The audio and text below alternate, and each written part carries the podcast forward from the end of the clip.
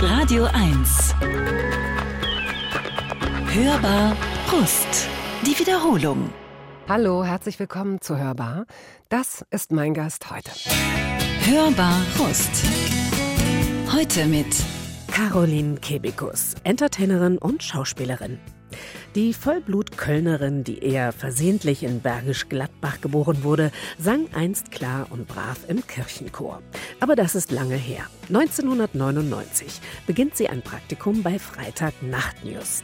Co-Produzent Hugo Egon Balder erkennt und fördert schnell das komödiantische Talent des jungen Mädchens.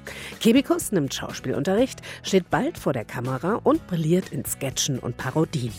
Sie wird festes Mitglied bei Was guckst du von Kaya Jana, absolviert zahlreiche Gastauftritte als Comedienne und startet 2011 ihr Programm Pussy Terror. So auch der Titel ihrer eigenen Fernsehshow.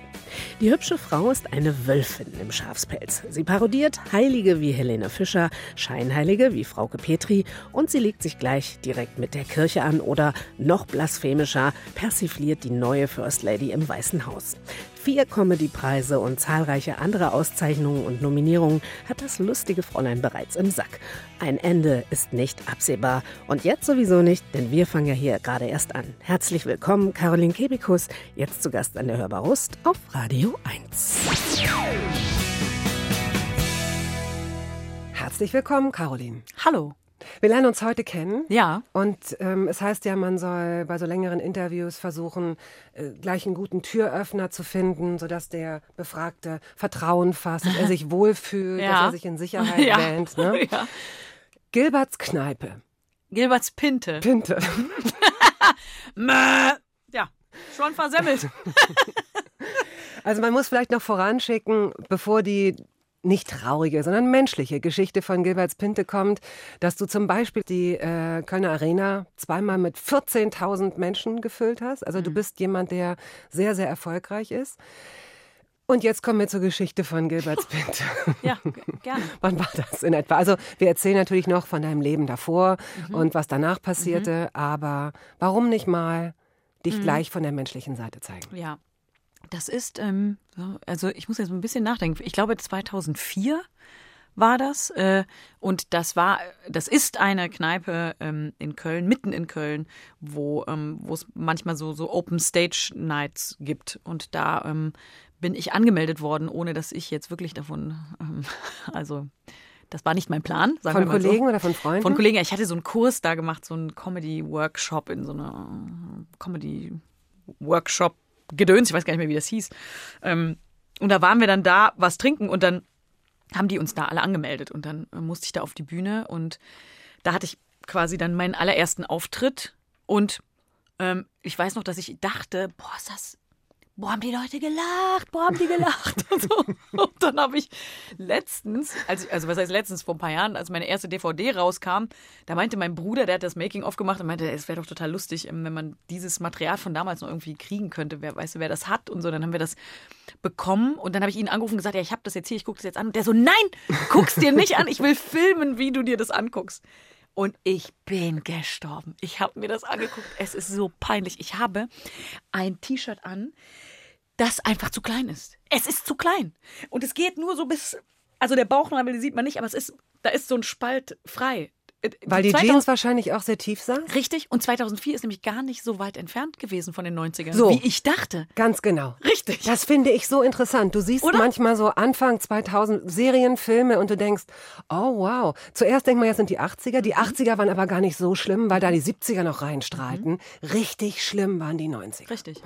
Also habe ich den Auftritt damit verbracht, mit der einen Hand das Mikrofon zu halten, mit der anderen dieses T-Shirt runterzuziehen. Und die drei Leute, die da saßen in der Kneipe, die haben auch an zwei Stellen gelacht, aber ich war anscheinend in einem Tunnel oder so. Und ich habe, ich rede so leise und so und ich merke, wie ich, ähm, wie ich so Gabi Köster imitiere, weil ich so lalalala, ich nehme so ihren Singsang irgendwie. Ja. Also ganz, boah, ja, peinlich, schrecklich, das zu sehen, aber auch sehr, sehr lustig. Ich habe ja gedacht, das wäre viel schlimmer gewesen. Also ich habe nur äh, in einem der Interviews, die ich gelesen habe in Vorbereitung, habe ich irgendwie was von äh, totale Katastrophe gelesen. Oh, so. Und deswegen dachte ich, ähm, oh wow, da hole ich mir jetzt die Geschichte hol ich mir mal ab. So, mir, ist, mir ist der Scheinwerfer auf den Kopf und es waren nur zwei Leute da oder so, was auch nicht ungewöhnlich wäre, weil viele Leute, die äh, heute erfolgreich sind als äh, Schauspieler oder, oder Comedians oder was auch immer, haben tatsächlich solche Erfahrungen gemacht. Das Die habe ich auch gemacht, aber äh, damals in Gilbertspinte, da waren bestimmt zehn Leute da. Ich habe aber auch schon vor zwei gespielt oder vor drei, ähm, weil wir immer ja gesagt haben, wenn mehr im Publikum sind als auf der Bühne, dann wird gespielt. Das ist als Band okay, als One-Woman-Show ist Ist das hartes, hartes Brot. Ja. Dann guckt man die auch die ganze Zeit direkt an wahrscheinlich. Ja, weil Ja, klar, man was kann ja auch machen? nicht so tun, als würde man dann die Wand angucken, Nee, sondern klar. man kann, man kann sie auch dann direkt zu denen setzen. Das geht auch. Also, Okay, gut. Wir werden uns äh, dein Leben ansehen. Tatsächlich Kölnerin durch und durch. ja. Wie gesagt, durch ein Versehen in Bergisch Gladbach wahrscheinlich zur Welt gekommen. Mhm. Ähm, die Geschichte, wie sich deine Eltern kennengelernt haben, ist die zu persönlich oder ist die... Ist die wie kommst du denn ja, jetzt darauf? Weil ich habe so gedacht, er ist Bankkaufmann und sie Sozialpädagogin. Ja. Äh, und wahrscheinlich haben die sich beim Karneval kennengelernt, habe ich mir so gedacht. Das ist so lustig, dass du das fragst, weil ich kannte immer diese Geschichte. Meine Eltern haben sich kennengelernt auf einem äh, Fahrfest, also Jugend. Ähm, Gedöns, so Fahrt, nicht Pfadfinder, so, so, so katholische Jugendtreffen. Damals waren ja diese äh, Viertel in Köln, ähm, äh, mein Vater kommt aus dem Viertel in Köln, das gab's, das wurde in den 60ern erst gebaut. Ne?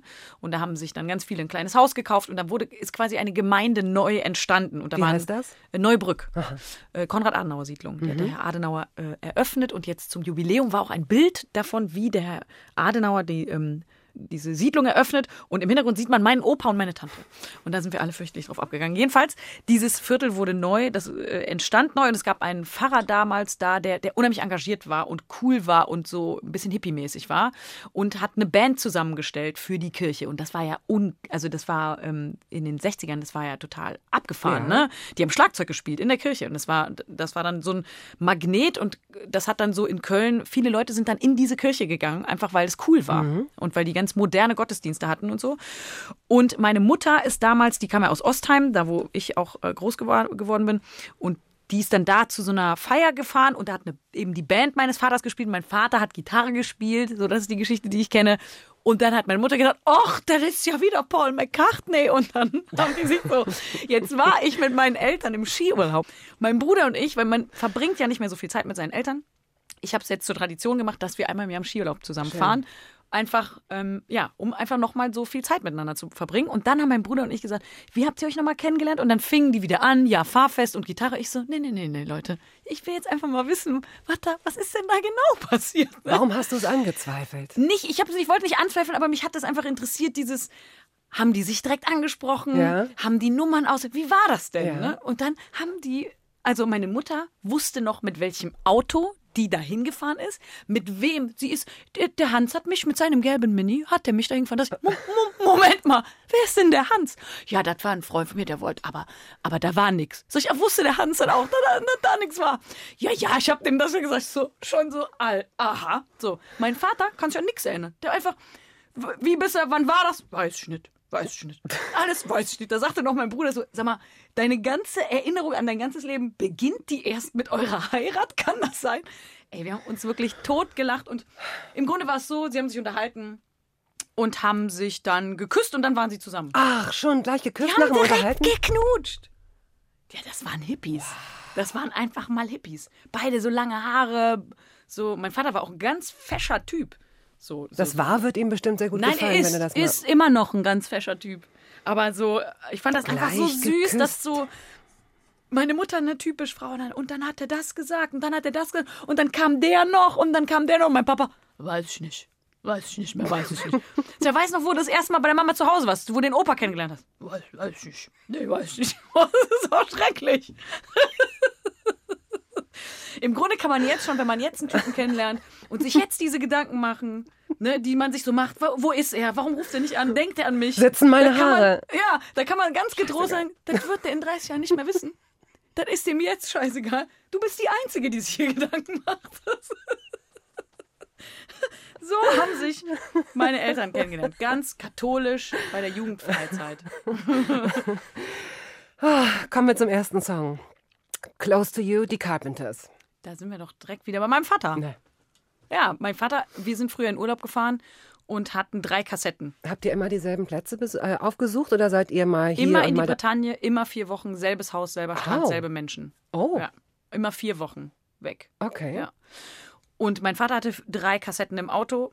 Bub, Queen, Carpenters. Deswegen konnte ich alles auswendig von den Carpenters.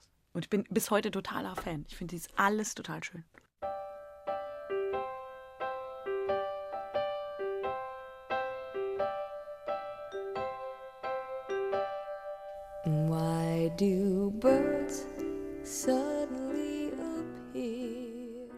Mann, Mann, Mann, Mann. Sie merken schon, hier ist Feuer im Raum. Hier ist eine Rakete im Studio. Caroline Kebekus. So ein junger Hüpfer noch 1980 im Wonnemonat Mai zur Welt gekommen. Wie ähm, deine Eltern sich kennengelernt haben, haben wir gerade schon erfahren. Wenn Sie es versäumt haben, müssen Sie sich den Podcast anhören. Wir haben sehr interessante Podcasts aus der letzten Zeit zu Gast. Sie können sich also tatsächlich aus einer mannigfaltigen äh, Gruppe äh, Unterhaltung für die nächsten, keine Ahnung, zwei Monate äh, runterladen. So, weiter äh, im Text. Köln-Ostheim. Ich kenne mich in Köln und Umgebung nicht so aus, aber es gibt, wie auch in Paris, Rive Gauche und Rive Droite. Oui, c'est ça. Und ich weiß aber nicht, in Köln äh, gibt es da auch eine gute und eine schlechte oder nur unterschiedliche Seiten? Äh, oui, es gibt eine gute und eine schlechte Seite. Die schlechte ist die rechte, die gute ist die linke.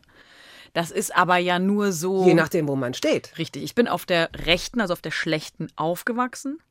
Ähm, und das war, deswegen war immer das Ziel, irgendwann auszuziehen auf die andere Rheinseite. Jetzt denken normale Menschen, die jetzt so, weiß ich nicht woher kommen, die sagen ja, äh, sobald ich ausziehen kann, ziehe ich sehr, sehr weit weg von meinen Eltern. Für uns ist dann die andere Rheinseite über den Fluss, das ist wie eine andere Welt. Also wenn man dann auszieht, dann heult die Mutter auch, weil die denkt, man ist weg für immer und ewig, weil das einfach die Innenstadt ist. Und da, ähm, da wohne ich jetzt, also ich wohne jetzt auf der linken Seite. Hast es geschafft. Ich habe aber meine Wurzeln nie vergessen. Das finde ich schön. Ja. Du, du bist äh, Caroline Flo from the Block. From the block. Still Ja. from the block. Du bleibst da. Mhm. I'm still the girl you used to be. I used to, yes. Man kann die äh, Frau aus dem Kind, aber nie das Kind aus der Frau holen. Das Ghetto aus der, ja, Ja. genau. Mushido sagen ja, würden jetzt viele Mushido. Du, Mushido, äh, so. it's, c'est toi. Oui, oui. Äh, sagst du eigentlich Gentrifizierung oder sagst du Gentrifizierung? Ich sage Gentrifizierung. Ah, das finde ich schön, ich auch. Aber alle anderen sagen Gentrifizierung. Wa- Warum? Ich weiß nicht. Wegen Gender. Weil die denken, das hätte was mit Gender zu tun. Na, aber vielleicht wollen sie damit tatsächlich zwei Fliegen mit einer Klappe schlagen. Gentrifies. Gut, okay. Äh, das ist in Köln sicherlich nicht anders, oder? Ihr werdet Ja. auch, obwohl es da zwei Seiten gibt, es wird nach außen gedrängt. Ja, ne? Die total, Kölner total. Mieten waren auch, glaube ich, schon immer sehr hoch. Unglaublich. Aber es ist jetzt gerade wirklich krass. Also man merkt also, ich habe eben, hab, hat mich immer gefragt, wo man denn in Köln äh, Karneval feiern muss. Und dann habe ich schon in meinem Kopf so die Viertel sortiert nach so kn urigen Kneipen und so. Und das ist ja mh, was, was auch durch die Gentrifizierung total kap kaputt gemacht wird. Diese, dieses ursprüngliche, diese ähm, gewachsenen Viertel, was ja, was die ganze Stadt ja ausmacht. Das macht ja die, macht ja ganz Köln aus. Das Köln so ein dörflicher, hat ja so eine dörfliche Atmosphäre, obwohl es ja eine Großstadt ist. Wir sind ja, wir haben eine Million Einwohner. Das ist die viertgrößte Stadt in Deutschland. Welt, oder? weil- glaube ich sogar. Der Welt, Mhm. der, Ort, der Universum. Und ähm, das merkt man ja nicht. Wenn man da ankommt, denkt man, ah, hier kennt sich ja jeder. Ach, ich habe gedacht, Köln würde sich da schützen. Also zumindest würde Köln, weil es eben dieses Urige ist, was diese Stadt ausmacht, dieses Nahe auch, dass man, äh, dass es da wie so einen Milieuschutz gibt, äh, so, was bestimmte Kneipen und bestimmte Gegenden an, angeht. Ja, da, ja, noch ist es ja alles da, aber man merkt ja, wie das bedroht wird, ne? Und wie, wie diese Häuser dann alle abgesperrt werden, weil man, dann weiß man schon, ah, da wird jetzt saniert und dann kommen jetzt da so Lofts rein und die wird sich niemand mehr leisten können. Du fährst ja auch am liebsten nach deinen Auftritten zurück in dein Loft und schläfst Ja, im eigenen Bett, ne? ja, das stimmt. Ja, weil ich so viel unterwegs bin, da ist für mich zu Hause schlafen ist echt Luxus. Nee, das kann ich mir vorstellen. Hast du deine Wohnung schon lang? Ist das Nee. so ein Nest, dass du. Dass Ich habe die noch nicht lang. Ich bin, ich bin jetzt, ich bin ganz frisch in einer neuen Wohnung, Ah. genau. Und da bin ich, äh, ähm, ja, gerade quasi. Ich habe erst eine Luftmatratze. Deswegen habe ich jetzt, äh, ist es jetzt, ist noch nicht, ja. Noch Du nicht so schläfst nicht auf einer Luftmatratze. Noch schon, weil. Ähm, Auf so einem riesen Gästebett? Auf so ja, einem, ist aber ah. mega so ein Selbstaufblas. Ja, ja, ja, Ding. ja, ja, ja, ja. Ist toll. Meine Eltern mir vorbeigebracht. Behalt die bloß. Auch, Wirklich, Ja, ich ja, na klar, überlege, für kein- Gäste. ja. Also nein, nein, nein, nicht zum richtig schlafen. Nein, nein, da reden das wir gehört jetzt meinem noch mal. Vater. Ich kann jetzt nicht einfach, gut, dann könnte ich, dann müsste ich ihm aber das bezahlen. Ach, so seid ihr in der Familie. Die Kölner immer so ganz close und die Mutter weint, wenn man auf die andere Flussseite Richtig, zieht. und dann aber das Geld dann- für das Bett, das gibt's uns noch, ne? Der Papa 30 Euro verbezahlt beim Ebay. Ja, das ist nicht lustig. Nein. Guns N' Roses hast du mitgebracht. Paradise City. Ja. Ja, gibt's Ja, dazu ja, ja, Fragen? in- ja, nee, gut, spiel mir. Spiel mir. Komm, komm, mach. Ja, was?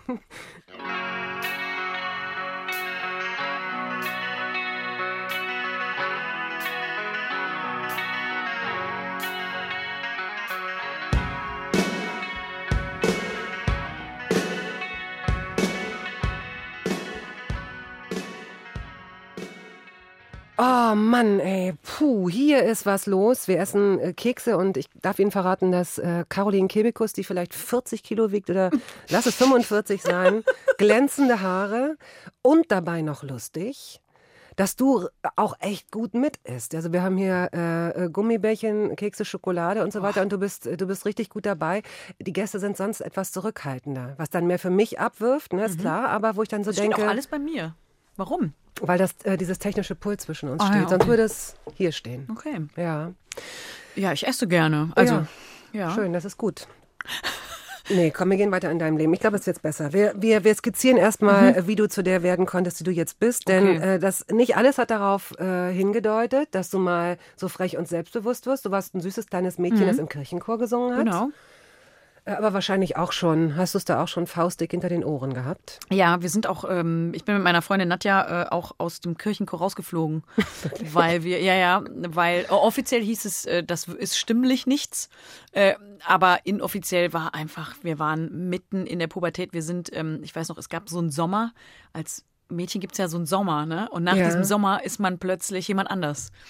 Und es war dieser Sommer und da war ich, ich war erst 15 und dann war Sommer. Ich war zwar immer noch 15, aber ich kam mir vor plötzlich wie, weil irgendwas passiert ja mit dem Körper und plötzlich bist du so. Und als ein Mann sah ich die Sonne aufgehen. Richtig, absolut. Und äh, dann waren wir einfach, ähm, ja, dann waren wir so bereit, unsere Grenzen zu testen in allem. Und das, ähm, die Grenzen des Kirchenchors waren schnell erreicht.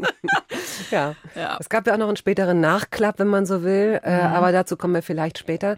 Deine äh, Großmutter, die war sehr christlich, ne? Sehr, sehr. Und mhm. äh, hat dir auch tatsächlich sowas, das hast du mal im Interview gesagt, äh, Jesus ist auch für deine Sünden gestorben. ja.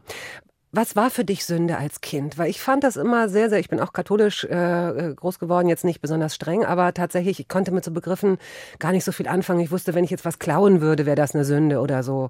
Ähm, was war für dich Sünde? Ähm, Sünde war was klauen, war Sünde, Essen wegschmeißen, auch schon Sünde, Mhm. ähm, äh, böse Worte benutzen, ähm, alles Sexuelle äh, sowieso Sünde.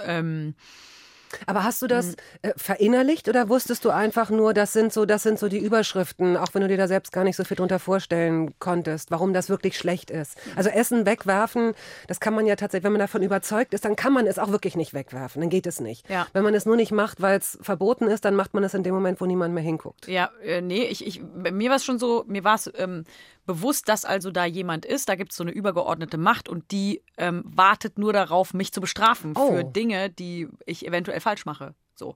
Also ich hatte schon, das war, es gab, war so eine ganz große ähm, äh, Angst damit verbunden, ne? Also Mhm. mit der, der, der Jesus da am. Das war nichts äh, Beschützendes und Schönes, Behütetes so. Diese Seite habe ich auch kennengelernt in der Kirche, muss ich sagen. Also auch dieses äh, äh, Geborgene in der Familie. Wir haben ja ganz tolle Familiengottesdienste in dieser tollen Kirche da Mhm. gehabt, wo mein Vater engagiert war.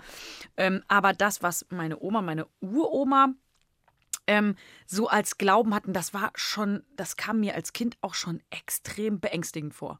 Also dieser Leichnam an, am Kreuz genagelt und blutend und und das war alles für mich sehr, sehr, ich hatte immer große Angst. Ich habe äh, auch in dieser sehr offenen Kirche, wo wir waren, das war so eine Beton, oder ist noch in, in, in Neubrück, ist so eine Betonkirche, wo und da war nur so ein angedeutetes Kreuz. Und in der Mitte hat man so schemenhaft einen Menschen erkannt, aber das war nichts Bildliches. Und damals äh, haben sich dann ganz viele ältere Leute in der Gemeinde äh, beschwert und gesagt, wir brauchen da irgendwie ein richtiges Kreuz. Ah, war denen zu modern, zu abstrakt. Genau, und dann war halt irgendwann, dann war es, dann gab es dann dieses riesige, wirklich ein drei Meter großer Jesus hängt da wirklich lebensecht gemeißelt und als Kind sitzt du davor und denkst, der hängt eine Leiche. Da hängt einfach eine Leiche. Und ich hab, ich werde das nie vergessen, wie ich da unten saß und gebetet habe und eigentlich nur damit dieser Jesus nicht wach wird und runterkommt und äh, mit seiner Dornkrone und diesem Zau also das, war- ich fand das, ja. an- das ist total beängstigend. Und wenn man äh, was falsch macht, dann endet man so und dann wird also immer diese Drohung, ne, diese, dieses ganze Bedrohende, was damit zusammenhängt. Das war als Kind fand ich das fürchterlich. Fand ich ganz. Und bist du katholisch? Also ja, tatsächlich. Ähm, hast du verstanden, warum du ähm, warum man beichten geht, warum man das sozusagen über Bande spielt, warum man das nicht direkt mit Gott oder Jesus ausmacht, sondern das einem, einem Pfarrer erzählt, Nee. einem Pastor? Mm, w- ja, verstanden nicht. Das war so, ne? Ich glaube, das hinterfragt man ja nicht als Kind, ne? Das ist ja jemand, der den kennt Gott ganz gut. Ja, ich habe mich das halt wie so gefragt, warum, wenn es heißt, äh, Jesus vergibt deine Sünden, habe ich mir immer überlegt, äh, warum macht er das nicht direkt? Ja. Also ähm, muss ich muss ich das möglichst gut formulieren, damit es so gut an ihn weitergegeben wird, damit er mir die, die vergibt? Warum kann ich mich nicht direkt an ihn wenden? Als Ja. wäre der Pastor so ein, so ein Anwalt, weißt du, so, Ja. ein, so ein Mediator dazwischen. Das konnte ich mir nicht so direkt erklären damals. Warst du schon ziemlich schlau als Kind? ne? Nee, äh, nein, das klingt jetzt wahrscheinlich in der, in der Aufbereitungsschlau. Ja, ich weiß noch, dass ich, als ich das, ähm, man muss ja das erste Mal beichten bei den, beichten bei den äh, Katholiken, wenn du zur Kommunion. Kommunion Mhm. gehst, ne?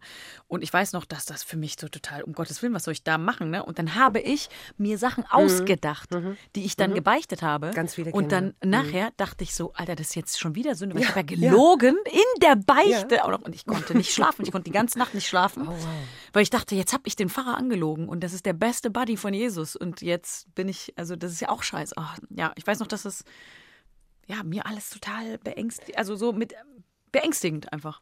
Mit Furchteinflößend, genau. genau ja. ja. Hm. Äh, Wir können auch gleich dieses äh, Gottesthema äh, abhaken. Deine Mutter, ich weiß nicht warum, vielleicht weil du äh, so lustig von ihr erzählt hast, erscheint mir eigentlich wie jemand, der moderner, der aufgeschlossener, offener mit sowas umgeht. Konnte die, die nicht, hatte diese Angst in dir nicht erkannt, sodass ihr, wenn ihr zusammen gebetet habt, abends oder was weiß ich, dass du, dass sie gesagt hat, hier, pass auf, äh, das ist aber auch ein, äh, keine Ahnung, der liebe Gott, wie es ja oft heißt. Ja, doch. Do- Meine Eltern Mhm. waren da ja ganz anders. Die waren ja totale Hippies, ne? Die haben ja auch, äh, meine Mutter hat da mit diese Jugendgottesdienste organisiert und da ist ja nur Friede, Freude und lass mal die Hand reichen und kleines Senfkorn Hoffnung sin- singen und so. Kleines Senfkorn Hoffnung. Ja, kennst du das Lied Nein. nicht? Oh, bitte, echt? Das haben wir. Kleines Senfkorn Hoffnung, mir umsonst geschenkt, werde ich dich pflanzen, dass du weiter wächst. Dass du wirst zum Baume, der uns Schatten wirft. Kennst du nicht? Nein. Früchte trägt für alle, alle, die in Armut, Ängsten, Hunger sind. Ja. Ja. Wow. Ich, ich kenne ganz viele solcher Lieder. Senfkorn, ich glaube, das hätte, das, daran hätte ich mich erinnert. Ich habe äh, nie gewusst, dass ich dachte immer, Senf ist ein Produkt. Also das, äh, Ach so, Sen- du das wusstest ist ein nicht, dass es eine. Pflanze ist, ja. okay, ja, lach du mal. Wer Gibt doch einen? Nutella-Baum, wenn Senfbaum gibt. Ach, du sagst, äh, du sagst Bauarbeitermarmelade zu Matt, ne? Zum Matt, ja. ist das deine Erfindung oder sagen das auch andere? Das ist, glaube ich, nicht meine Erfindung. Das ist, das ist so, das sagt man so. Bauarbeitermarmelade, wie wunderbar. Ist schön, oder? Ja. Sushi vom Schwein. So, Brings, Ren. ja, äh, Brings ist eine Kölner Band. Ein, ursprünglich sind das ganz harte Rocker gewesen. Ähm, und jetzt sind die äh, im Karneval also nicht mehr wegzudenken. Ne? Ganz, Die sind also gebrochen Kölner, worden, oder nein, das kann man nicht sagen. Das sind so ähm, urkölsche, urkölsche Jungs und wirklich ganz sympathische, total nette, nette äh, Jungs, mit denen ähm, ich auch schon gesungen habe und so. Und die haben ein Lied, Rähen heißt es, Regen. Das ist wahrscheinlich für jeden, der das hört, denkt, jeder denkt sich, das ist da mega kitschig und ähm, wahrscheinlich auch so ein bisschen Schlager-esk für viele, aber für mich ist das so meine Sprache meiner Heimat und ich liebe dieses Lied einfach. Ich liebe das. Und als es hieß, ich soll hier Lieder abgeben, habe ich gedacht, ich nehme die Jungs mit hierhin. Und Ja, schön. Ja. Du hast mich geboren und aus mir gemacht. Caroline Kebekus ist heute hier zu Gast und ähm, als die Musik eben einsetzte, hast du gesagt, du, das darf man aber jetzt nicht, das ist jetzt nicht nur so ein Stimmungssong, sondern wenn bei uns in Köln dieses Lied in irgendeiner Kneipe läuft, dann grölen erst alle und dann fangen alle an zu weinen. Ja, ja, weil es so Ähm, ach, diese Sprache, das ähm, auch die Worte, die der wählt, so wie der diese Frau beschreibt und so.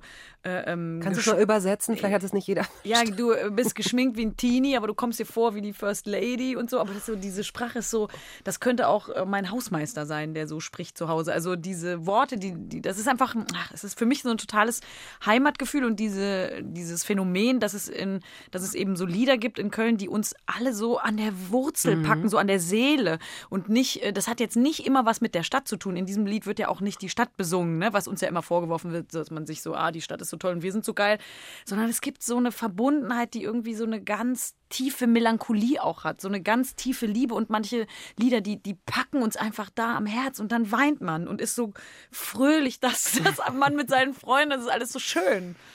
Ah, es ist ein bisschen wie Drogen nehmen, glaube ich. Also so stelle ich mir das vor. Ich habe jetzt noch nicht so viele genommen, aber Es ist so ein bisschen wie so eine, wie so eine, wie so eine Blase, um die man euch auch, glaube ich, beneidet. Ja. Also äh, tatsächlich, wir haben ja eben ganz kurz schon, als das Mikro äh, aus war, drüber gesprochen, dass man das eigentlich in kaum einer anderen Stadt hat. Also München hat ein bisschen was, das ist aber eine ganz andere Temperatur. Ne? Ja. Die haben das, geht auch so in Richtung Tradition und da gibt es eben auch so bestimmte Dinge, die so hochgehalten werden. In Berlin, Hamburg, weiß ich jetzt gar nicht, Frankfurt, ich, ich weiß es nicht, aber ihr, ihr Kölner seid immer wieder äh, an, diesem, an diesem Punkt zu kriegen und man sieht, wie eure Augen sich weiten und wie euer Herz äh, schneller schlägt und voller Freude. Und das hat ja sowas, ähm, ähm, ja, wie soll ich sagen, das ist ja, hat ja eigentlich gar nichts so mit heute und Digitalisierung und mit dem Schnellen und mit der Realität zu tun, das hat was mit Erinnerungen und, Ja. und so einem, wie so einem Geheimnis, das ihr alle irgendwie Ja, teilt. das stimmt. Das Weiß stimmt wirklich. nicht. Ja, wir, das ist wirklich so, als würde man so ein unsichtbares Band haben, so Mhm. zu zwischen. Und, und das ist auch gar nicht, ähm, das hängt jetzt auch nicht unbedingt mit dem Karneval zusammen. Ne? Also ich, äh, ein, ein guter Freund von mir ist ein, äh, das ist Tommy Engel, der, der in Köln ein, so ein wirklich ein Urgestein ist an, an einen Musiker, äh, der, also wahrscheinlich der, der, der am meisten für diese Tradition steht, der, der hasst Karneval, der fährt immer weg an Karneval, der, der ist dann äh, ähm, im Ausland sogar, ne? Und äh, trotzdem ist es für mich äh, einer der, der ähm, bedeutendsten Kölner. So, Ja. ne? Wenn man Anke, den, Anke Engelke hasst total. Karneval. Ja. An dieser Stelle können wir mal äh, erstens sagen, dass ihr beide schon mal zusammen in einer Badewanne gesessen Nackt, habt. Nackt, richtig. ganz Ja, genau. ist richtig. Und äh, tatsächlich, es gibt so ein paar, es gibt ein paar lustige Leute, die sich dem Karneval verweigern. Ja. Nimmt der Kölner äh, den Verweigerern das eigentlich übel? Äh, die richtigen Kölner nicht. Also man merkt immer so, wenn das so äh, Imi-Kölner sind, die, die sich dann äh, den äh, Karneval so übergestülpt haben, die sagen, hey, du musst mitfeiern und so. Und die richtigen Kölner erkennst du daran, dass die das so nehmen, wie es ist. Ne? Also wenn einer nicht mitfeiert, dann feiert er nicht mit. Der ist, da muss man keinen missionieren. Ne? Da ist, äh, das ist dann halt so. Okay. Ja. Du bist nicht direkt auf eine Gesamtschule gegangen, Nee. aber es war so, es, es, es, auf dem Schulhof lief es wahrscheinlich auf dasselbe hinaus, weil ihr habt, Hauptschule war glaube ich im Erdgeschoss. Genau, Klassiker. Genau. Realschule. Erster Stock, Realschule, ganz oben Gummigeier. So. Und du warst ganz oben. Ich war Gummigeier, ja. Aber, Gummigeier. aber die, äh, damals weiß ich, weiß ich noch, so fünfte, sechste Klasse war das schon so, dass die, äh, die Hauptschüler, die irgendwie cooler waren und irgendwie waren die irgendwie so, das waren die cooleren und dann wollte ich auch lieber auf die Hauptschule gehen. Bist du eine gute Schülerin? ja, normal, würde ich sagen. Also ich war eigentlich immer ganz gut bis dann so zur zehnten Klasse, dieser besagte Sommer, wenn man dann plötzlich jemand anders ist und seine Grenzen testet. Das macht man ja so in der zehnten, elften Klasse. Da war ich dann kurz davor, irgendwie auch zwei Fünfen am Zeugnis zu haben, was ich ja nicht hatte, aber ich kam so an meine Grenzen, weil ich auch einfach viel geschwänzt habe und mir alles scheißegal war, wie das so ist. Hast du gefeiert oder hast du gejobbt? Was hast du gemacht in der Zeit? Einfach mit Freundinnen irgendwo abgehangen. Kaffee getrunken. Ja. Wir haben immer bei einem Freund von mir Kaffee getrunken. Hallo Habt ihr Paco. euch auch so oft äh, umarmt und, und so, so melancholische. Ja, voll, auch. Klar. Und so, hat so dieses pubertäre Sehnen nach. Ja. Mhm. irgendwas. Ja, klar. Aber es war auch so alles so scheißegal, ey, wir machen, was wir wollen. Und wir, ich war auch in, meine Klasse war auch richtig krass. Wir haben in der 10. Klasse, wir waren die berüchtigte 10a auf dem Heinrich-Heine-Gymnasium in Köln-Ostheim, die äh, kurz davor war, komplett aufgelöst zu werden, weil die Lehrer gesagt haben, wir kriegen die nicht mehr gehandelt. Oh. Wir waren in so extra Baracken. Da waren die 9. und 10. Klassen, waren da drin, weil das Schulgebäude so klein war. Ne? Und das waren dann so Baracken, da wurden wir ausgelagert sozusagen. Und da haben wir mal ähm, einfach die Baracke abgeschlossen. Also alle Schüler waren drin, Baracke abgeschlossen mit Fahrradschlössern von innen, so dass kein Lehrer reinkam. Und dann saßen wir in der Klasse und haben gesagt, äh, es kommt ja keiner, dann können wir wohl nach Hause gehen. Und dann sind wir hinten durch die Fenster abgehauen und sind dann nach Hause. Oder wir haben mal ähm, alle Möbel aus der Klasse, ne? alle Tische, Stühle, Lehrerpult, alles aus dem Fenster geworfen. Alles aus dem Fenster geworfen. Und die Lehrer so, was macht ihr denn? Was soll? Und ja, also die, die kamen da auch an ihre Grenzen. Und dann hat unsere Englischlehrerin, die gleichzeitig unsere Klassenlehrerin war, uns einen Brief geschrieben, so in unserer Sprache und gesagt, was macht ihr da? Seid ihr dumm? Ihr werdet aufgelöst, ihr werdet verteilt auf irgendwelche Klassen, ihr verliert eure Gemeinschaft und ihr setzt eure Ausbildung aufs Spiel. Das, ihr seid einfach dumm. Und dann hat das bei uns allen irgendwo gefruchtet und hat dann dazu geführt, dass wir dann ab der Elf ganz ähm, engagiert waren. Und ich weiß noch, dass wir dann plötzlich hat sich das so, dann merkt man ja plötzlich, ach, das ist ja wegen mir. Ich bin ja hier wegen mir auf der Schule und mache Abitur, weil das was für mich ist. Und es hat ein bisschen gedauert, aber dann, aber trotzdem habe ich jetzt nicht das Mega-Abi, ich habe ein Abi von 2,9. Wenn ich das erzähle, fragen, sagen Wenn mal, ach, gewusst 2,0 hätte, und ja. dann sage ich, nee, nee, 2,9, 9. Ach so, ja. Wusstest du damals, was du, was du machen möchtest? Hattest du so eine klare Vorstellung? Ja, Hast ich, dich auch so treiben lassen? ich, hab, äh, ich hatte Bio-LK und ich fand mega spannend Genetik und so. Und dann dachte ich, ich muss Biologie studieren. Dann habe ich gesehen, wie viel Chemie man dafür braucht. Hab ich, das muss ich auf keinen Fall. Und dann wollte ich Theaterwissenschaften studieren. Damals war aber der NC 1.9 und das, ähm, dann wollte ich so Wartesemester sammeln und habe dann Praktikum beim Fernsehen gemacht und dann bin ich da geblieben. Da kommen wir gleich in der zweiten Stunde der Hörbar zu. Wir haben nämlich noch eine Stunde mit Caroline Kebekus. Jetzt erstmal ähm, Adele mit Hello. Warum? Why? Why? Because äh, ich habe dieses Lied gecovert mit meinen zwei, äh, mit, mit den Bier-Bitches. Ich habe eine kleine Mädels-Kombo, mit denen äh, machen wir im Karneval, auch im Kölner Karneval was. Und da haben wir aus Hello Hellau gemacht. Weil Hellau sagt man ja in Düsseldorf und wir mögen, unsere Kölner und Düsseldorfer, die haben mehr Schwierigkeiten. Und dann habe ich das Lied so umgetextet, dass es eben darum geht, dass man einen Typen kennenlernt, der Sing ist, es der an. ist Sing es an. Das ist dein Moment. ja, die sing, also es geht darum, dass man jemanden kennenlernt und der ist perfekt, der ist wunderschön, alles ist gut, aber dann sagt er am Karneval genau das falsche Wort. Hello. Hello. darum geht es in dem Lied. Gut, dann hören wir uns einfach jetzt Adele an. Ja, besser.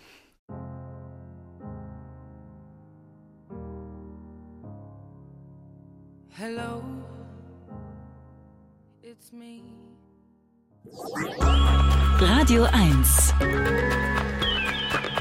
Hörbar Brust. Die Wiederholung. Radio 1, die Hörbarust. Heute mit Caroline Kebekus. Wir haben dich vorhin als ähm, Entertainerin und Schauspielerin. Gut. Ja? Hm, klingt gut, finde ich. Ähm, ich muss, das ist so eine Frage, die ich tatsächlich wahrscheinlich zu oft stelle, aber sie interessiert mich dann doch immer wieder, weil der Begriff Comedy mir so geliehen vorkommt. Ne? Also ich mag das nicht, dass wir, nicht weil ich auf die deutsche Sprache poche, also ich mag diesen Begriff Comedy nicht, aber es gibt nichts Gutes, Adäquates, äh, finde ich. Ein, ein gutes deutsches Wort dafür? Komiker? Komiker? Ich finde, Komiker klingt so ein bisschen nach so Slapstick. Ja, Faxenmacher, genau, so, finde so, ich auch. Aber, aber im Grunde ist es das ja, ne? Hm. Es gibt halt kein Wort für Stand-up-Comedy. Ne? Dafür, das ist ja das, was ich mache tatsächlich. Mhm. Und dafür gibt es kein deutsches Wort. Steh auf. Ko nee, also Nee. gibt's nicht, stimmt. Okay, also du bist, du fühlst dich damit wohl, wenn man sagt, also Entertainerin finde ich, da denke ich sofort an Peter Frankenfeld irgendwie, weißt du so? Oder, Comedienne. Oder so. Comedienne. So ein bisschen französisch. Hm. Comedienne. Gut, du bist, du hast es zur Comedienne gebracht, weil du, äh, wie du vorhin angedeutet hast, ein Praktikum gemacht hast. Mhm. Wie bist du auf diese Firma gekommen? Ja klar, weil in Köln viel Fernsehen produziert wird, weil jeder Hugo Egon Balder kennt. Wie bist du da hingekommen Nee, ich wusste gar nicht, dass Hugo Egon Balder da überhaupt, ne? Ich wusste auch gar nicht, was diese äh, Firma macht. Ich habe mich äh, übers Internet da beworben. Und mein Vater meinte nur so, mach doch in den Medien was. Und ich so, oh, ich kann nicht mit Computer, ich weiß nicht, was das ist. Und dann haben wir das da rausgesucht und da war, doch, da stand schon, dass das eine Produktionsfirma ist, die Fernsehformate macht, aber ich bin jetzt da nicht hingefahren und dachte, geil, jetzt mache ich Fernsehen, sondern es war so, ja, jetzt habe ich Abitur, jetzt muss ich irgendwas machen und jetzt habe ich so, äh, also ich wollte eigentlich mit meinen Freunden Bier trinken. Ich bin jetzt nicht ähm, dahin gefahren, weil ich dachte, geil, jetzt komme ich zum Fernsehen. Und dann habe ich, hab, hab ich dieses Praktikum bekommen und habe ähm, dann als erste Amtshandlung musste ich einen Drucker kaufen für den Chef und ich wusste aber nicht, wer der Chef ist, weil ich den noch nicht ge getroffen habe. Und das war eben Hugo. Und dann habe ich diesen Drucker gekauft und bin dann zu ihm ins Büro und ich so, ach, das ist dieser Typ, okay. Und der hatte, die kamen gerade aus dieser Produktionszeit von Samstagnacht. Samstagnacht war gerade vorbei, die haben das nicht mehr weitergemacht und eben diese neue Sendung gestartet. Und äh, Hugo hat damals Freitagnacht News, ne? News, genau.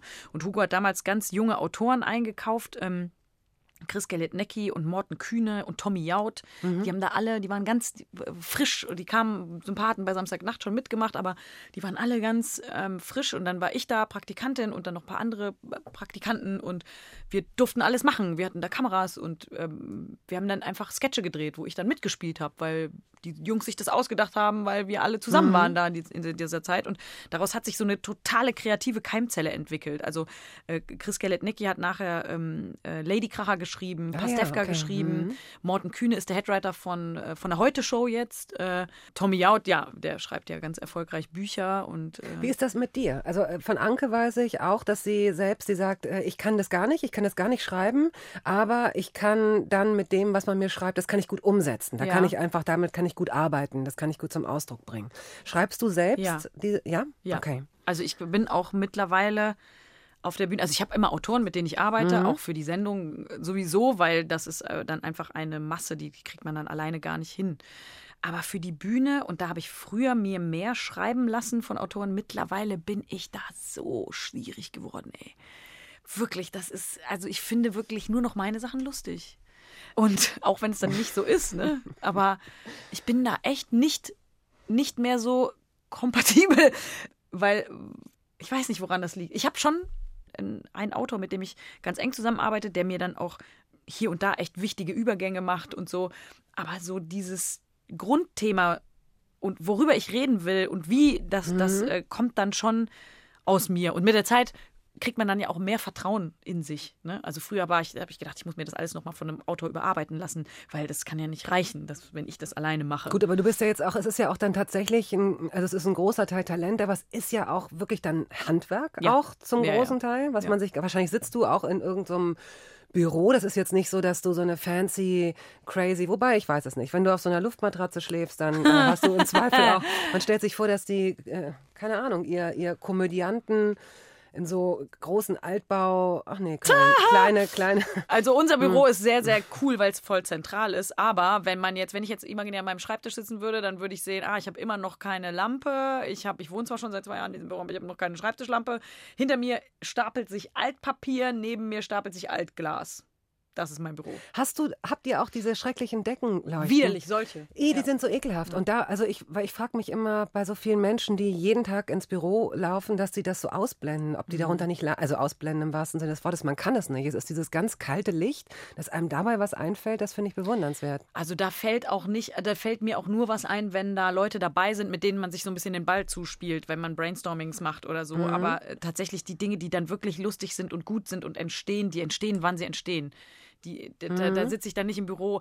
Oder ist es so, dass ich auf Tour oder auf der Bühne viele Sachen bei, entstehen bei mir auch auf der Bühne, weil es in diesen Drucksituation ist, weil man Bock hat und weil man gerade dabei ist, den Leuten was zu erzählen und dann knallt plötzlich so eine Geschichte dazwischen, wo man denkt, ah, das ist ja lustig. Und ich nehme jede Show auf und dann höre ich mir das nachher nochmal an und dann denke ich, ah, guck mal, das, da hast du noch eine lustige Idee gehabt und dann fange ich an, das aufzuschreiben, was ich dann, was dann auf der Bühne rauskommt ist und damit kann ich dann auch ins Büro gehen und das weiterschreiben und daran feilen und arbeiten und umstellen und so. Das mache ich dann im Büro. Aber da sitzen und so eine Lampe anstarren und denken, boah, Kreativität, wo bist du? Das geht nicht. Du hast mal gesagt, dass du dir diese, diese Sendungen auch alle nochmal ansiehst, alle, dass du die alle aufzeichnen lässt und alle nochmal ansiehst, um nicht äh, selbstzufrieden zu werden. Dieses Wort Selbstzufriedenheit, inwieweit unterscheidet sich das vom Wort Zufriedenheit? Nee, ich glaube, was ich meinte, ist, dass man nicht so das so selbstverständlich nimmt. Weil wenn man auf der Bühne ist und dann so abgefeiert wird am Ende, dann neigt man dazu zu sagen, boah, es ist alles geil und easy. Ich gehe morgen einfach, fahre ich in die nächste Stadt und dann gehe ich auf die Bühne und dann geht man nämlich mit so dicken Eiern auf die Bühne. Mhm. Gestern in Wuppertal Standing Ovations Trier. So, und dann kommt man so raus und Trier guckt einen aber an und sagt, ich, ist mir scheißegal, wo du gestern warst. Ich sitze jetzt hier, jetzt musst du nochmal von vorne anfangen. Aber Und, du musst ähm, dir die Leute nicht mehr so, also die kommen ja jetzt deinetwegen. Früher musstest du dir die, das Publikum wahrscheinlich auch erobern, ne? Oder du warst auch sehr oft Teil, also einer der Acts, weiß ich nicht, es gibt ja dann so, äh, So Mixed-Shows Ja, so genau, ja. Mixed-Shows, ne? Ja, das ist mittlerweile natürlich kein Vergleich Mhm. mehr. Trotzdem ist es aber so, dass man den Abend erstmal machen muss. Mhm. Ne? Also die Leute sitzen da und haben eine ganz große Erwartung auch. Und ich muss denen nichts mehr erklären, nicht wer ich bin, wo ich herkomme. Das habe ich im alten Programm alles noch machen müssen. Aber trotzdem muss man die sich auch erobern. Aber natürlich nicht mehr so wie am Mhm. Anfang. Am Anfang war das, ähm, war das tatsächlich so. Und jede Show anhören, das mache ich, wenn ich eine neue Show mache. Das mache ich jetzt nicht mehr. Jetzt habe ich, ich nehme zwar jede Show auf, aber ich gucke, höre mir dann nur noch so Passagen an, wo ich weiß, ah, da habe ich jetzt irgendwie einen neuen Dreh oder einen neuen. Manchmal hat man ja alte Nummern und dann äh, passieren aber ähm, aktuelle Entwicklungen und plötzlich ist die Nummer in einem ganz anderen Licht und dann muss man die einfach nochmal sich anhören. Aber ja, ich will, will jedenfalls nicht so werden, dass ich denke, ach, das läuft ja alles eh voll easy. Nee, ist ja auch wahrscheinlich gut so. Äh, wenn, man, wenn man vier Comedy-Preise hat und zahlreiche Nominierungen und andere Auszeichnungen äh, und tatsächlich, wie gesagt, zweimal vor 14.000 Leuten, also hat man da nicht automatisch dicke Eier, wenn man auf, also, Ja, schon, aber irgendwie. oder ist es eher so eine Ruhe, die, oder so eine Sicherheit, die dadurch entsteht, die, Also auf ich die du zurückgreifen kannst? Ja, ich finde es gut. Also ich bin total stolz auf diese Comedy-Preise, weil das so eine, das ist so eine Wertschätzung der eigenen Arbeit, die einfach toll ist, ne? Und das nehme ich auch total gerne an. Aber ähm, wenn ich mir das jetzt reinziehe, dass zweimal 14.000 Leute bei meiner Show waren, dann ist mir das zu krass. Also das ist mir zu, wenn ich die Bilder sehe im Nachhinein. Ne? Ich meine, als ich auf der Bühne stand, da habe ich ja jetzt nicht jeden einzelnen gesehen. Da habe ich nur erahnt. Und Licht, es war sehr viel dunkel. Ja. ne? Wenn ich jetzt diese Bilder sehe, dann denke ich, bist du eigentlich bescheuert? Was hast du denn gemacht? Und dann werde ich so im Nachhinein nochmal aufgeregt. Weil wenn man da steht und denkt, okay, 14.000 Leute, da ist jeder von denen, hat sich eine Jacke angezogen zu Hause, ist in die Bahn gestiegen, hat sich einen Babysitter besorgt, hat irgendwo noch einen Burger gegessen, ist dann, hat sich dann die Schlange gestellt, hat vielleicht noch ein T-Shirt gekauft. Das ist verrückt. Das ist mir zu besch Also das sind Dimensionen, die darf man sich nicht reinziehen. Und darüber dicke Eier kriegen, das darf man nicht. Dann, dann weiß ich nicht, dann geht was kaputt im Kopf. So, ähm, Beyoncé spielen wir jetzt. Daddy Lessons. Einfach so? Ja, Gut.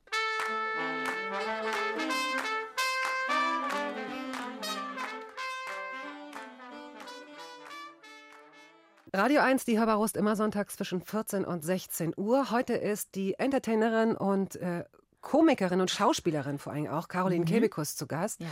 Und es gibt ein Produkt, auf das du ganz stolz bist. Ja. Äh, Es gibt nämlich einen Kinofilm. Schatz, nimm du sie. nimm du sie. Ja. Und äh, es ist auf jeden Fall es ist eine Komödie. Es ist eine Komödie mit einem ungewöhnlichen Thema, würde ich sagen, nämlich ein Paar, das sich scheiden lassen will im Guten. Die wollen sie im Guten trennen, die sind ewig zusammen, äh, die hatten eine ganz tolle leidenschaftliche Beziehung, die dann einfach irgendwann im Sande verläuft und dann wollen die sich trennen und ähm, dann geht es natürlich darum, wer die Kinder nimmt und äh, da aber beide ein ganz lukratives Jobangebot im Ausland bekommen, ähm, will keiner so richtig die Kinder und dann entspinnt sich also dieser Sorgerechtsstreit, der den, äh, wo es darum geht, dass man ähm, möglichst die Kinder dem anderen zuschiebt. Und äh, die entscheiden sich dann, weil sie sich eben nicht entscheiden können, dass dann die Kinder entscheiden, zu wem sie gehen sollen. Und äh, sagen dann auch, nein, wir beeinflussen die gar nicht, was die aber natürlich machen. Und dann äh, tun die abstruse Dinge, die wirklich fürchterlich sind, ganz peinliche Dinge. Der, der Vater bringt die Kinder zur Schule mit Küsschen, verabschiedet er die pubertierende Tochter, die Mutter geht mit der auf eine Party Oh, und das, war, betrinkt das sich. ist so Oh, schrecklich. furchtbar, wie du oder? da, das ist der totale Albtraum. Ja. Genau. Sie will cool sein, ist in diesem ganz fiesen Pubertätsalter. Also Mhm. diese Tochter würde ich versuchen auch an meinen Mann abzutreten Ja. wahrscheinlich so. Sie ist also in diesem Alter und du bringst sie auf diese Party. Du fängst an zu trinken Ja. und zu tanzen Und und, dein T-Shirt hoch. Ja. Du zeigst allen deine Möpse. Wenn ich überleg mal, das wär, der hätte deine Mutter gemacht, als du 15 warst. Ey, da, da, da müssen andere Leute in der Traumatherapie ihr Leben lang, weil die, die ihre Mutter nicht verarbeitet kriegen. Und die machen das halt einfach so krass, dass man denkt, oh Gott, das ist doch nicht, das kann man doch nicht machen. Das kann man nicht machen. Am Ende ballern die ja den Kindern auch eine, ne? Die, sind, die stehen ja da und schlagen die Absolut. Kinder vor allen Leuten Wow. damit. Das ist so unglaublich. Und das ist aber ja so absurd, dass es eben total lustig ist. Aber was, was ich halt so gut finde an diesem Film, ist eben, dass er auch so eine Wahrhaftigkeit hat darunter. Weil es geht ja voll um, um was, um diese Liebe zwischen denen. Die haben ja so eine ganz leidenschaftliche Beziehung, ähm, die sich auch unheimlich über diesen Kampf definiert. ne? Die haben sich, die prügeln Mhm. so geht's sich. schon los. So haben sie sich im Grunde schon. So haben die sich ja, genau. kennengelernt, genau. so. Also so hat die Beziehung angefangen und unheimlich viel Feuer drin und am Ende dann äh, prügeln die sich an. Wir haben uns auch wirklich geprügelt am Set. Ne? Ich hatte blaue Flecken überall. Die Maske hat wirklich ähm, sehr, sehr äh, gute Arbeit geleistet. Die hat teilweise blaue Flecken überschminkt. Das war schon äh, nicht mehr feierlich. Da haben teilweise Leute auch gefragt, so, ähm, sag mal, du, äh, hast du Privatprobleme. Und ich so, Alter, kriegt ihr überhaupt mit, was hier äh, am Set ich jeden Tag mache? Mit dabei, also dein Mann ist äh, Maxim Mehmet, Mhm. Axel Stein ist dabei, Jasmin Schwiers, Ludger Pisto. Oh, der hat ja echt eine ganz undankbare Rolle leider. Ja, der spielt meinen widerlichen Chef. Ja, mit so, mit so Resten, Resten zwischen den Zähnen. Ja. Sagst du Leuten, dass sie, dass sie äh, Kräuter oder sowas zwischen den Zähnen Du, haben? das sage ich und das hätte ich Ludger auch gesagt, aber das hat Ludger ja extra Das wollte- nee, das ist mir schon gemacht, klar, genau. weil er, ähm, weil Ja. er das lustig fand. Und ja, und wir knutschen ja auch ganz wild, Ludger und ich. Äh, und ähm, ja, hier nochmal an dieser Stelle vielen Dank an Sven Unterwald, den Regisseur. Diese Szene musste ich nur 80 Mal wiederholen. Ja, und aber das hat total Spaß gemacht, ne? Also so eine Rolle zu spielen, die ja auch wirklich da alles hat, ne? Die heult, die, die lacht, die kämpft, die ähm, macht total lustige Sachen mit den Kindern, total abstruse Dinge und ist aber auch gleichzeitig ähm, die, die Szene, wo die ihren Mann erwischt, wie der mit der Krankenschwester knutscht. Ey, ich hätte die arme Patricia, die die Schauspielerin, die diese Frau gespielt hat, ich hab die gehasst. Ich hab beim, nachher beim Catering, wollte ich den Teller wegnehmen. Blöde Kuh, was knutscht die mit dem? Und es gibt ein sehr schönes Lied. Ja. Max Mutzke äh, singt es. Er hat es mit Clouseau, glaube ich, zusammengearbeitet. Ne? Ja, genau, genau. Wir haben ähm, äh, ganz früh hat der Produzent mich schon gefragt, ob ich nicht Lust hätte, ähm, auch am Soundtrack was zu machen, also ein Duett zum Beispiel zu singen. Und äh, Max war damals in meiner Sendung gewesen, kurz vorher, und äh, dann haben wir schon überlegt, was man nicht noch mal was, ob man nicht noch mal was zusammen machen könnte. Und dann hatte ich dem Produzenten gesagt, ja, ich hätte jemanden, mit dem ich ein Duett machen würde, äh, Max. Und dann fand er auch direkt super. Und dann haben wir uns getroffen. Es war sehr, sehr lustig in Köln. Wie gesagt, Max, hast du nicht Bock, ein Duett zu machen? Und er so, ja, ja, habe ich Bock. Und wir hatten schon die Idee ähm, von Heinz Rudolf Kunze, Dein ist mein ganzes Herz, neu aufzulegen. Ne? Und ich hatte das Max auch geschickt. Und er so, ja, cool, cool, cool. Und dann sitzen wir da, sind so Essen mit dem Produzenten, dem Regisseur. Und alle so, ja. Und dann hier Heinz Rudolf Kunze und Max so, würde ich nie singen. Ich finde ich, also mega scheiße, der Song. Kann ich nicht machen, ist doch Schlager. Und ich sitze echt so, sag mal, Junge, kannst du das nicht vorher sagen? Oh Gott. Und das war, ja, dann ähm, war das erstmal kurz ein bisschen blöd. Und dann hat er aber gesagt, er würde selber was schreiben und er würde, ist am nächsten Tag sogar schon nach Erfurt gefahren zu Clouseau. Und dann riefen die schon, glaube ich, abends ziemlich spät haben sie noch angerufen und gesagt, wir haben den schönsten Und Song der was Welt geschrieben. ist das für ein Song? Oh ja, sehr, sehr, sehr schön.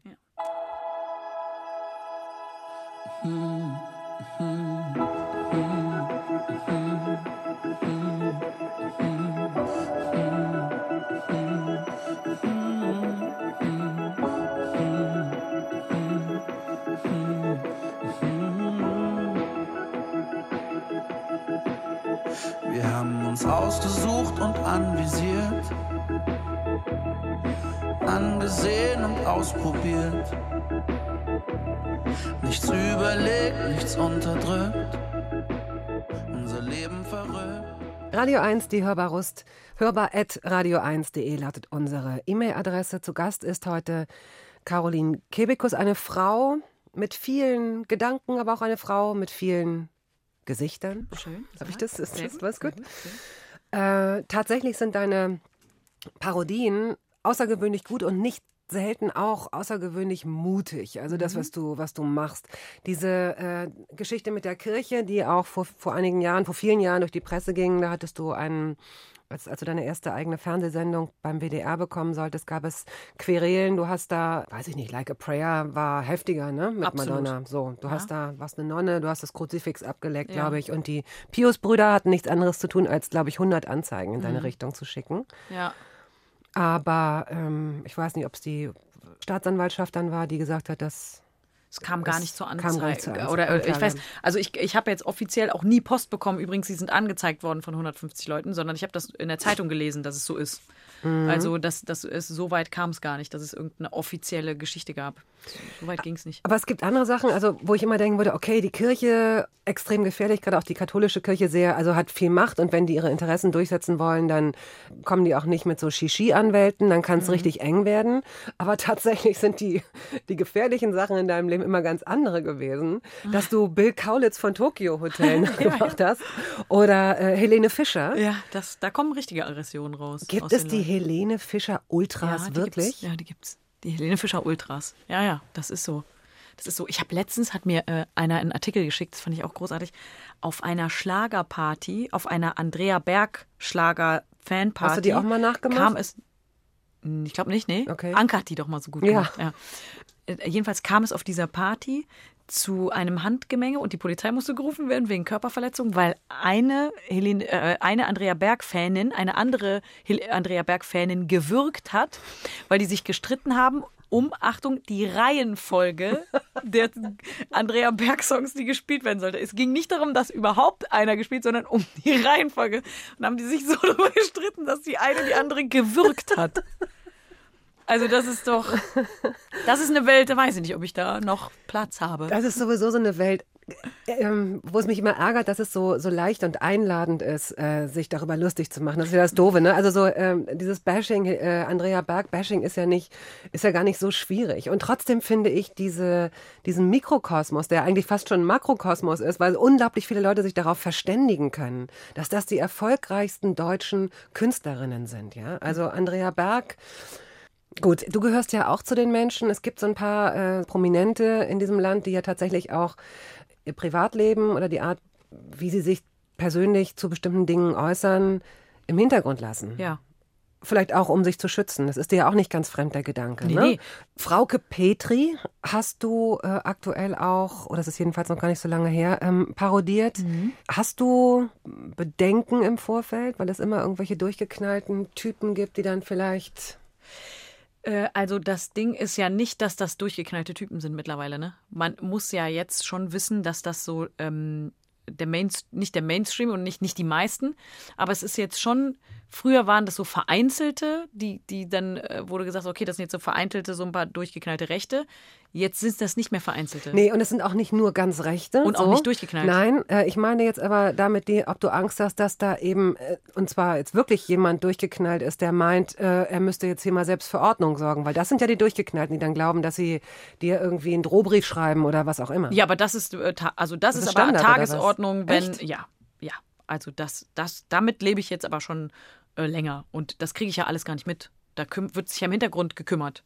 Es gibt dann, äh, das, Ah. also ja, es gibt dann Leute, dann kriegt man Bedrohungen, die dann äh, Gott sei Dank leben wir ja in einem Staat, wo man das nicht einfach machen darf, und, sondern das äh, bleibt ja dann nicht ungeahndet. Und ja, also bei Facebook beschimpft zu werden, also das äh, lese ich mir einfach gar nicht durch. Was gut ist, denn Politiker sind heutzutage tatsächlich so. Ich habe neulich mit jemandem gesprochen, der mit, der einen sehr, sehr verantwortungsvollen, äh, hochrangigen Politiker berät, der sagt, bestimmte Dinge werden gar nicht gesagt, weil die einfach so wahnsinnig Angst haben vor den Shitstorms. Ja, ich finde, ich äh, kann das nachvollziehen. Also ich bin jetzt auch, äh, früher habe ich öfter mal einfach was Lustiges gepostet oder so, ne? Und jetzt hat man schon, man, man hat schon im, im Kopf eine Schere. Wenn man sagt, wenn ich das Bild jetzt poste, dann muss ich aber dazu schreiben, dass das alles vegan ist und kein Tier gestorben ist oder so, ne? Also äh, weil man schon gar keine Lust mehr hat, sich zu verteidigen. Und äh, aber wenn man, ähm, wenn man so eine Sache macht wie mit der dieser Frauke Petri-Song, dann braucht man gar, also wenn man da anfängt, sich zu überlegen, oh scheiße, da kriege ich ja wieder einen Shitstorm, da braucht man gar nicht erst antreten. Ne? Also da, das ist mir total klar gewesen. Und äh, ähm, was dann aber wirklich ein bisschen erschreckend ist, ist, dass dann unter in diesen Kommentaren unter diesem Video zum Beispiel ist das meist gelikte Kommentar, ist ja immer ganz oben und das ist wirklich so ein, äh, ein Kommentar, wo, wo was rechter nicht sein kann.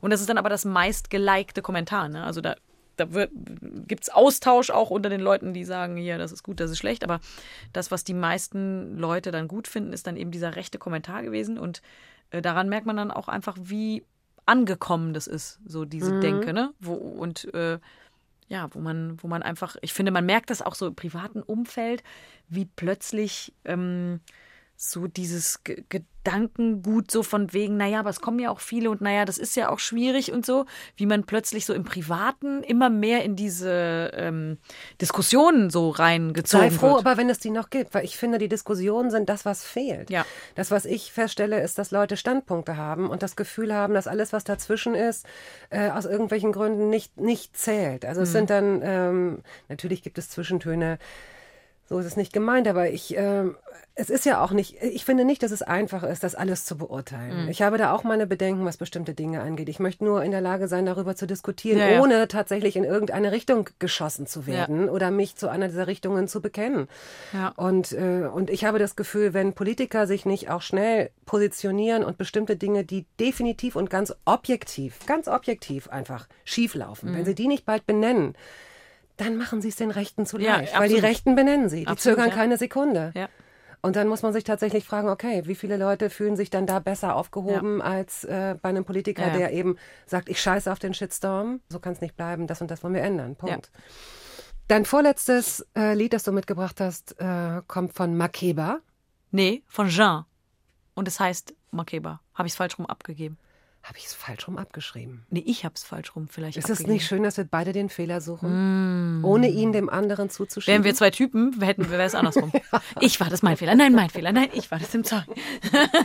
es ist ja auch nicht einfach. Also was ist das für ein Song? Das ist eine Französin und äh, die hat ein unglaublich gutes Album gemacht, finde ich. Der geht so ab. Yeah.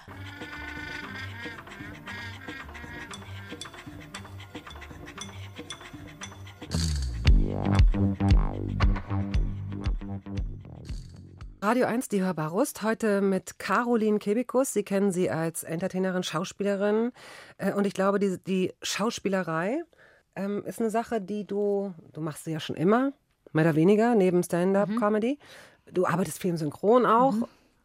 Und trotzdem hat man das Gefühl, dass du dieses, ähm, wie soll ich sagen, ernst, äh, es ist ja nicht ernst, aber äh, dass du diese Art von Schauspielerei, die du jetzt in diesem Kinofilm Schatz im Dusi zeigst, dass du davon mehr machen möchtest. Ja, ich würde das auf jeden Fall gerne machen. Also wenn ich ähm, ein gutes Buch ähm, lesen würde, dann würde ich total gerne nochmal so einen Film machen. Also auf, auf jeden Fall. Das ist ja eine ganz tolle Arbeit.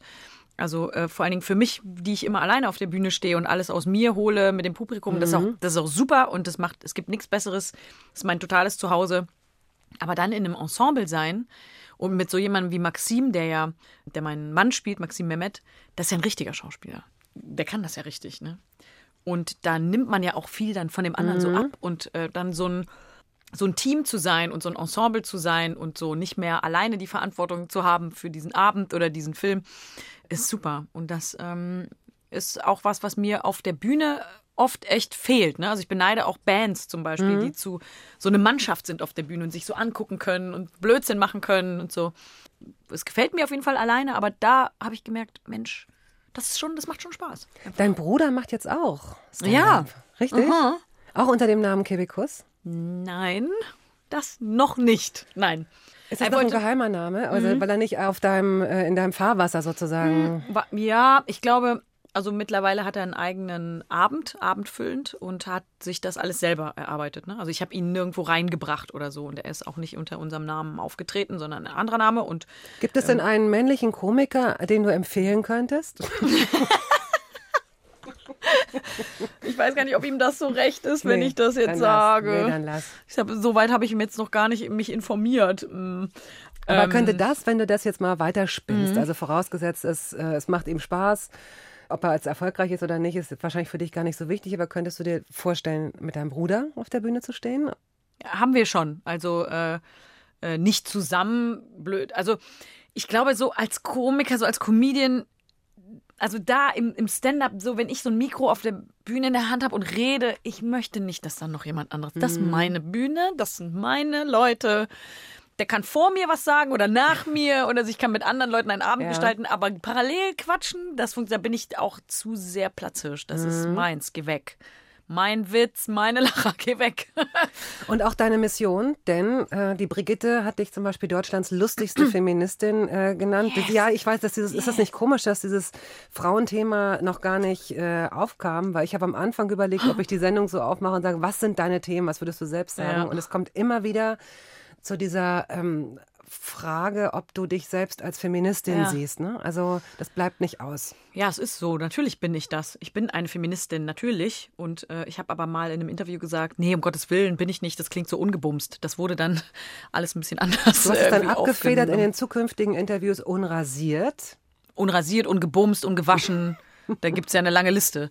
Ähm, ja, aber ich, ähm, ich finde mm, es ja schon, also wenn man sagt, man ist keine Feministin, dann ist das ja ein bisschen strange, weil dann wäre man ja mm, für eine ungleiche Behandlung der Geschlechter und sowieso aller Menschen. So, das finde ich ein bisschen seltsam. Also ich glaube, jeder Mensch ist Feminist, wenn er sagt, ich möchte, dass alle gleich behandelt werden. So, deswegen. Äh, aber trotzdem hat ja dieser dieses Wort ähm, auch irgendwas ähm, an sich, was schwieriges, laut und ähm, irgendwie hat man auch immer das Gefühl, wenn man so anfängt, von diesen Themen zu sprechen, auch ich habe eine Nummer im Programm über, über das äh, geschlechtsspezifische Lohngefälle. Und ich fange an, das zu erzählen und man merkt richtig Mhm, im Publikum, wie alle so, Och Leute, boah, guck mal, Leute sterben auf der Welt. Können wir nicht, also ist das, was ist das für ein Scheißthema? So, man kriegt ja immer so zurück, Mhm. so dieses, ja, ist vielleicht ein bisschen ungerecht, aber jetzt, also haben wir jetzt nicht Nein, heißt doch jetzt auch Nein. Also jetzt entspannt euch mal, Mädels. So. Und ähm, sehr, ich finde es sehr, sehr interessant, wirklich, ähm, wie ich bei Twitter, ähm, bei Facebook von so vielen Menschen beschimpft. Weißt, ich werde beschimpft für Helene Fischer, für von der AfD und so. Das ist alles mir greifbar. Aber wie man jemanden mit so viel Hass überschütten kann wegen, wegen feministischen Aussagen, das ist mir ein absolutes Rätsel. Wie jemand sich dadurch angegriffen fühlen kann, dass man sagt, es gibt einfach ein paar Ungerechtigkeiten, die muss man ausgleichen. Wie kann da so ein Hass? Und das Lustigste ist wirklich immer unter so Kommentaren. Also mein Lieblingskommentar war, äh, du, ähm, äh, ich früher fand ich dich lustig, aber jetzt, wo du immer diese feministischen Gedanken hast, kann ich dir nur eine Sache raten: Lass dich noch mal ordentlich durchficken.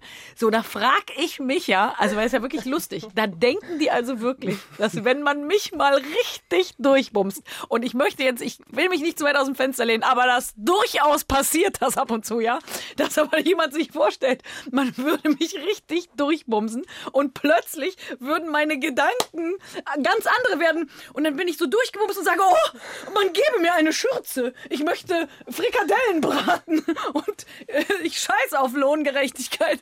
Diesen Gedanken finde ich so, so lustig. Ich hätte gerne, ich würde gerne unter so einen Kommentar einfach mal schreiben, vielen Dank, ähm, lieber XY, für deine für deine Anregung äh, zu mehr Geschlechtsverkehr. Ich habe nun täglich sehr viel Geschlechtsverkehr. Leider habe ich immer noch dieselben feministischen Gedanken, aber ich bin einfach entspannter im Leben. Vielen Dank dafür. Es sind ja auch, ähm, solche, solche Antworten bekommt man ja auch interessanterweise, wenn man über sexuelle Belästigung beispielsweise spricht. Ne? Also wenn Ja, man einfach mal versuchen, genau, sei kein Spielverderber und wenn man versuchen will zu sensibilisieren, das ist eben das Doofe. Das Ganz ist, das dünnes ist auch, Eis. das ist dünnes Eis. Man wirkt gleich so schmallippig. Das Mhm. ist der Grund, warum ich eigentlich eigentlich brauchen wir die Männer, so komisch es klingt. Ich glaube, wir brauchen, wir brauchen Männer, Mhm. gute Männer, die tatsächlich ähm, einigermaßen in sich ruhen und überhaupt kein Problem damit haben, festzustellen, okay, was müssen wir noch tun, um so eine, um eine Gleichheit herzustellen, um dann meinetwegen gemeinsam ins Rennen zu gehen. Das ist überhaupt nicht das Problem. Ja. Ne? Aber das ist halt so dieses Gefälle und und ich glaube, Männer sind dann doch immer noch zu verleitet, so wenn sie unter sich sind, auch gute Typen, dass sie dann doch irgendwie noch einen Spruch machen und doch noch mal und komm, jetzt nimm das doch nicht so ernst und und können sich unter Umständen gar nicht vorstellen, dass es doch echt manchmal ganz schön ganz schön nervt, dass es nicht lustig ist, sondern dass es wirklich nervt. Ja, und dass es auch dieses Reduziertsein irgendwann langweilig ist. Also es wird, es ist ja dann langweilig, ist am Anfang ganz lustig und so, aber irgendwann denkt man, ja, dann erzähl doch jetzt mal was, äh, was irgendwie Eier hat. Oder was auch sehr interessant ist, ist, wenn man, ich habe mal eine Zeit lang einfach immer auf jeden Sexismus, der mir entgegenschlug, habe ich zurückgesext sozusagen. Schwanz oder sowas. Schwanz der und Art, so, so Mhm. Schwanzwitze Mhm. gemacht. Da ist aber dann ganz schnell, äh, ähm, ist dann aber nicht mehr so lustig, weil da, da ist dann, also sobald man jemanden aus dieser Macho-Ebene so aushebelt Ja. mit seinen eigenen Waffen, da ist aber ganz schnell so, was bist du so äh, zickig und was soll die Scheiße jetzt und so. Also richtig, ist auch sehr interessant. Aber man, man kriegt das ja gar nicht mehr mit, so, ne? Wie viel Sexismus im Alltag ist. Wenn ich in, ich weiß noch, wo ich mal im in ein Hotel gekommen bin, da habe ich äh, ähm, gespielt und ich war halt komplett geschminkt. Ich hatte aber schon einen Jogginganzug an und meinen Koffer und bin in, in, in, ins Hotel, in den Aufzug und der Aufzug hielt da, wo die Bar war vom, vom Hotel. Tür ging auf und ich sah schon, aha, Typ, Schlips, Tagung. Seminar, Mhm. richtig, zwei Weizen getrunken, rebellisch drauf, Aufzug, steigt ein. Sie saß schon in den Augen. Und du weißt man ja schon, was passiert, ne? Tür Mhm. geht zu und ich habe schon runtergezählt. Drei, zwei, komm, sag, komm, sag. Was, was sagst du? Und dann sagt er zu mir, hallo, schöne Frau. Und dann habe ich wirklich überlegt, was man dann ja so macht. Man sagt, man überlegt sich seine Antwort, Mhm. die darf nicht zu zickig sein, man will keine Aggression, muss aber klar sein. Dann habe ich gesagt, guten Abend. Und dann der Typ wirklich so, oh, da ist aber einer schlecht gelaunt. Lach doch mal, hör mal, freundliches Gesicht. Da kriegt man echt, mein Gott. Entschuldigung, dass ich Ihnen jetzt den Abend versaut habe. Kann ich Ihnen noch schnell einen runterholen? Mein Fehler. Ich bin so, also dass ich auch nicht mal lächel. Wie gemein bin ich denn? Eine Hand habe ich noch frei, geht schnell. Schade, dass es schon vorbei ist, weil langsam kommen wir an den Punkt, wo ich denke, jetzt sind Wo es wir warm. interessant wird. ähm, es gibt noch einen Song. Und wir hören jetzt noch One, You Two mit äh, Mary J. Blige. Yeah. Es war schön, Caroline. Ja, es war sehr schön. Tschüss.